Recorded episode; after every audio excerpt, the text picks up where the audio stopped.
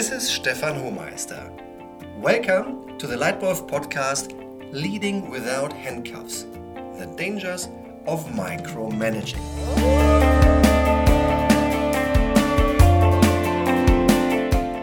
Great to have you here again and see that you're investing into your self development.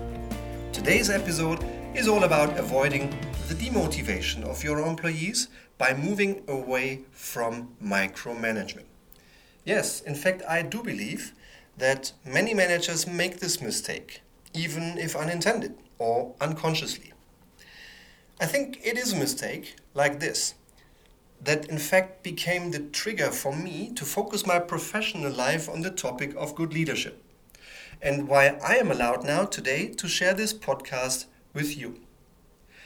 The example I'd like to share dates 25 years back, and I had had a business, two brands, six people for two and a half years. And suddenly, my boss changes. A great gentleman who I really enjoyed working for and with.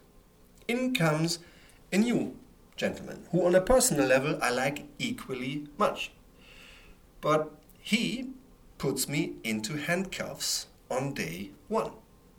The specific situation is in that business, we were leading by writing. So I wrote down a recommendation for one of my two brands and for three strategic options I saw for the next five years to come. And I recommended option B. Now I got feedback. Um, it took three days and it was written in red, handwritten ink and while my recommendation was on one page, I received two pages and 24 red, inked, handwritten tips for how to improve my recommendation. Do you know how that made me feel? With all honesty and with all due respect, 20 of the 24 suggestions were not really value adding.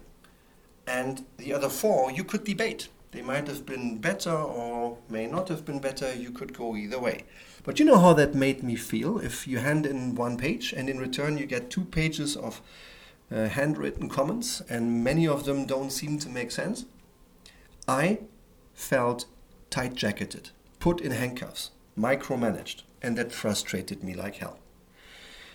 To his um, support, I would also like to share that the very same boss just a few months later, gave me great confidence and showed great confidence in me when I once made a really, really stupid mistake on packaging.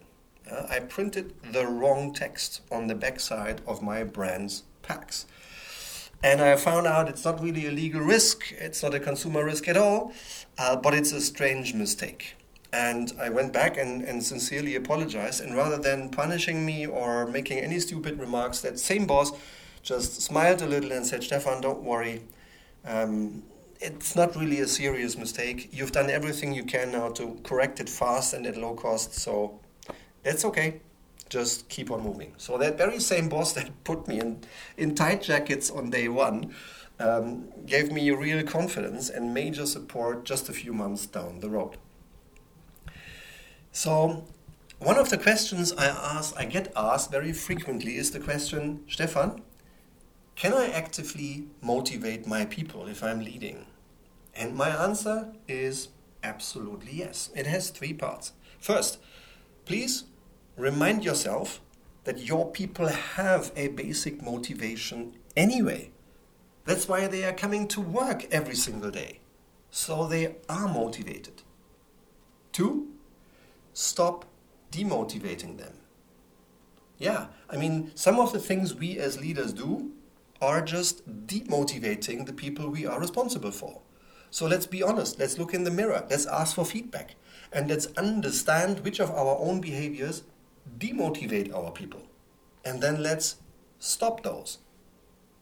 And once that's done, number three, yes, you can actively add motivation to your people by giving them purpose, by giving them feedback, by giving them true and honest appreciation, by understanding their personal triggers, and then by allowing them to match what you need for the business with what makes them work and what makes them enjoy work on a personal level. Link your needs to their personal triggers.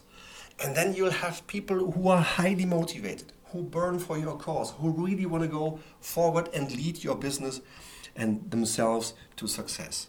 So, one, they have basic motivation. Two, stop demotivating them. And three, yes, you can actively motivate them.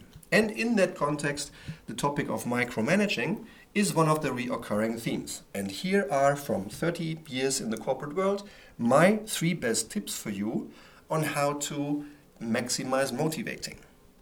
Tip number one do not decide everything yourself, allow others decision making power. In former times, there were really just vertical lines in terms of leadership. Leadership today is more 360 degrees and much, much faster. The same lead wolf you, you are today in your current role, you are taking four times as many decisions in every single hour than the same you in the same role 20 years ago. So the world is much faster today. Yeah? Therefore, your role as a leader has changed. You are no longer rewarded for deciding everything. You are expected and you need to enable others to make decisions. Yeah? It's no longer about deciding everything yourself, but making sure that everything is decided, decided well and by the right people, and as often as you can by others, not by yourself. So, number one, do not decide everything yourself. Allow others decision making power. Tip number two a good balance between free space and only a little targeted control. Yes, I mean, you do have to control, but only the really, truly decisive things. For example, do you really have good goals for yourself? and good goals for your people, as opposed to just an administrative exercise everyone is happy to have gotten rid of. Yeah? Ensure good goals, few, clear, motivating goals. That's one of the things where I'd encourage you to really control, inspect that quality, and focus on the top three. Another thing is admit errors. Uh, I think it's fine to fail occasionally. Just admit errors. And for many things in today's world, 90% quality is absolutely sufficient. In many things we do on a daily basis, being fast is much better than being perfect. So, good balance between a lot of free space and only a little targeted control.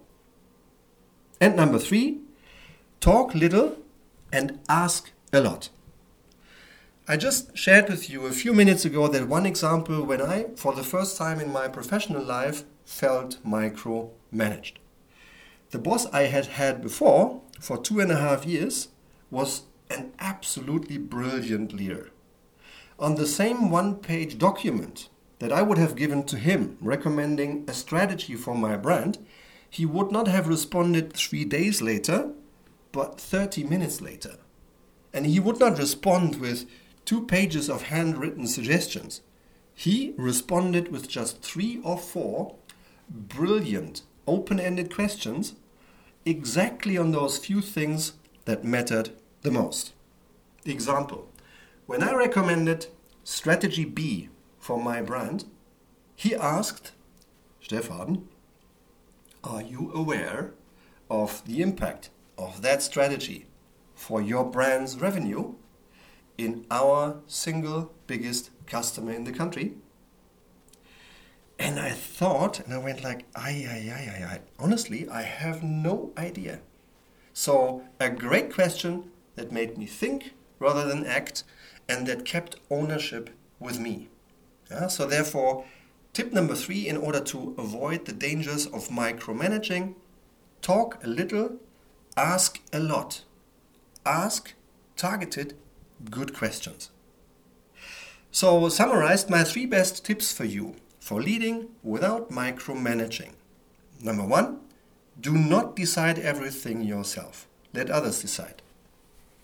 Two, strike a good balance between a lot of free space and only a little targeted control. And three, talk little and ask a lot. Would you like to receive some solid tips or support on how to implement good leadership in your company? Then please get in touch with me and let's have a phone conversation. Would you like more tips on good leadership? Then come and attend one of my Leadwolf seminars. And if you're interested in this Leitwolf podcast, please give me a star rating in iTunes and subscribe to this Leitwolf podcast. New episodes appear here every single week. Thank you very much for being here again. Thank you for your time and attention. Your Leitwolf Stefan.